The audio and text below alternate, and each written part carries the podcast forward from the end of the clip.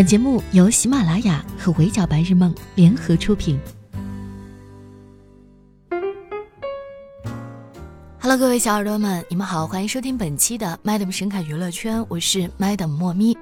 马上就要过年啦，Madam 先在这里给大家拜一个早年，大家伙都回家了吗？今年春节真的是我们经历过的相当特殊的一个年。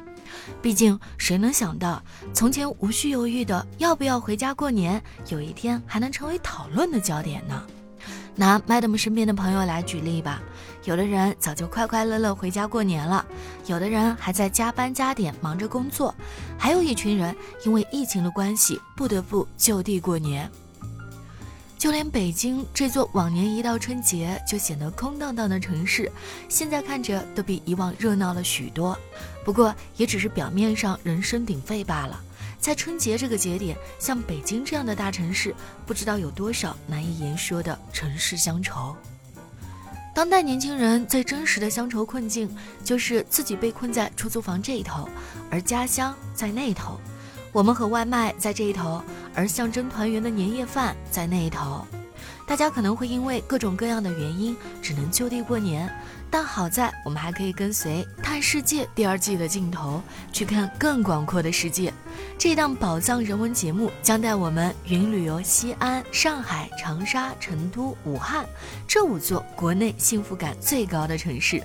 目前节目播出了四期，主持人高晓松已经带观众走过了西安和上海，一期不落追下来，我敢向大家保证，这一定是你看过最特别的旅行攻略。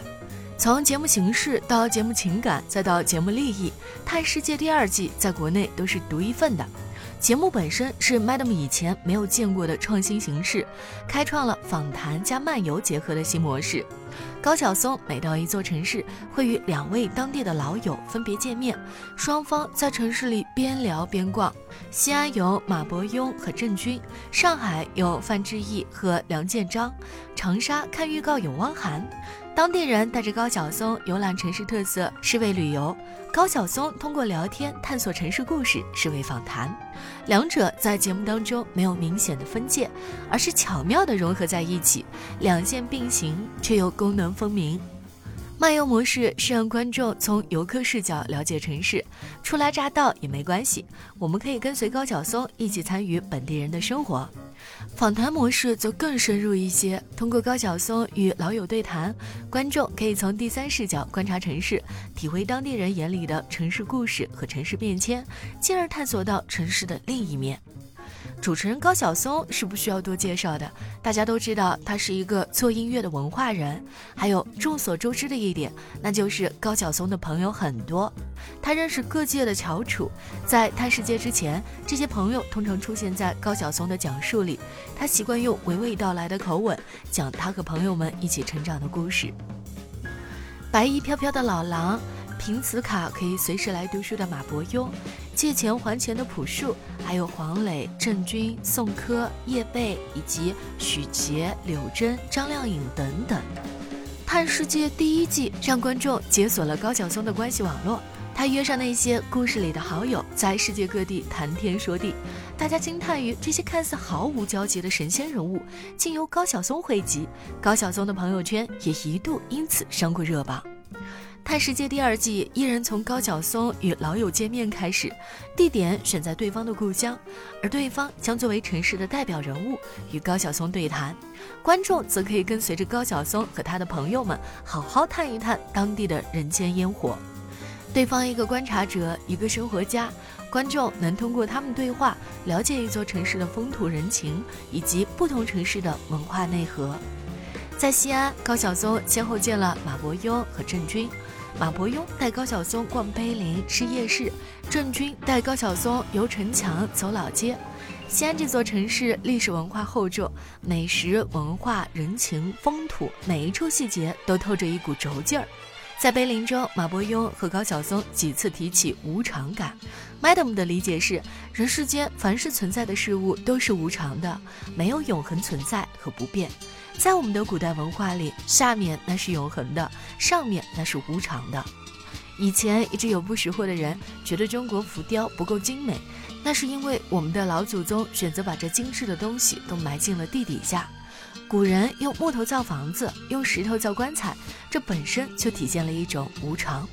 这种无常也可以对应到西安历史地位的变化。西安是世界历史名城，丝绸之路的起点，先后有十多个王朝在此建立都城。它曾经在历史的舞台上留下了浓墨重彩的一笔，至唐朝达到顶峰，又逐渐淡出历史的舞台。至于一些我们非常熟悉的形象，其演变的过程也是无常的。王母娘娘的石画像最初宛如一只巨大的蜘蛛，马伯庸形容它有一种恐惧感，因为所有民族的图腾和禁忌一定是先从恐惧开始分化，同时具备神气和邪气。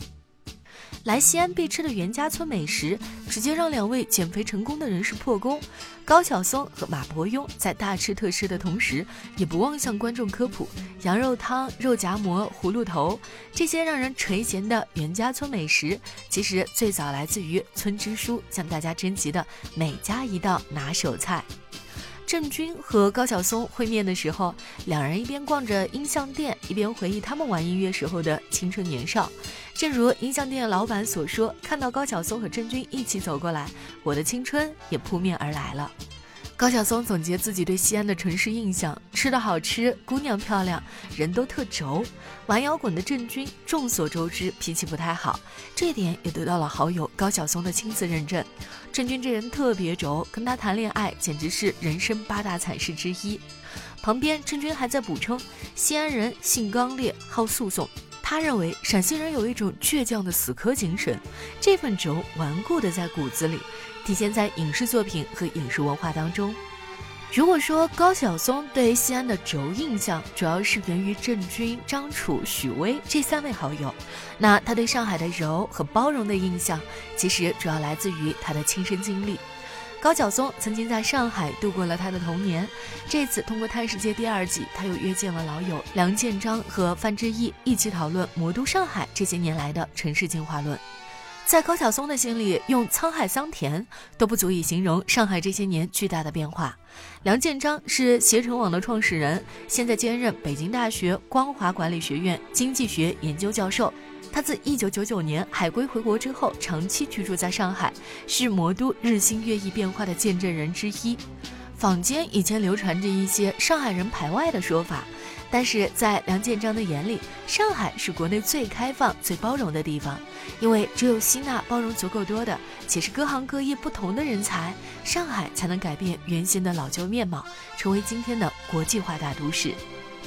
长沙的部分虽然还没有播。但光看预告片，汪涵和高晓松的寥寥几语，已经能够感受到这座城市的内核，大概和他的饮食文化一样，是热辣辣的汗。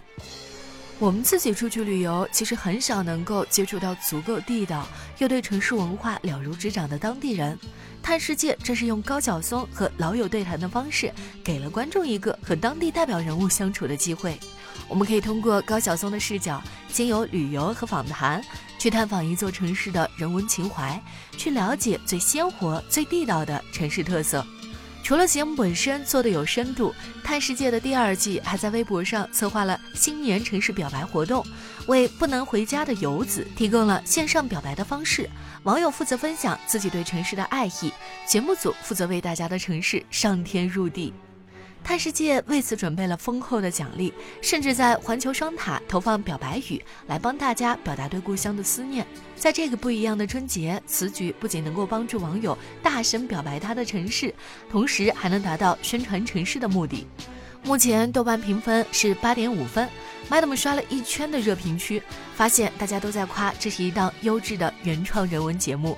打开优酷即可以观看，而且节目大年初一、初七更新不打烊。此刻，不论你身在家乡，或是正在远方思念故乡，《探世界》第二季都是我们一解乡愁的最佳之选。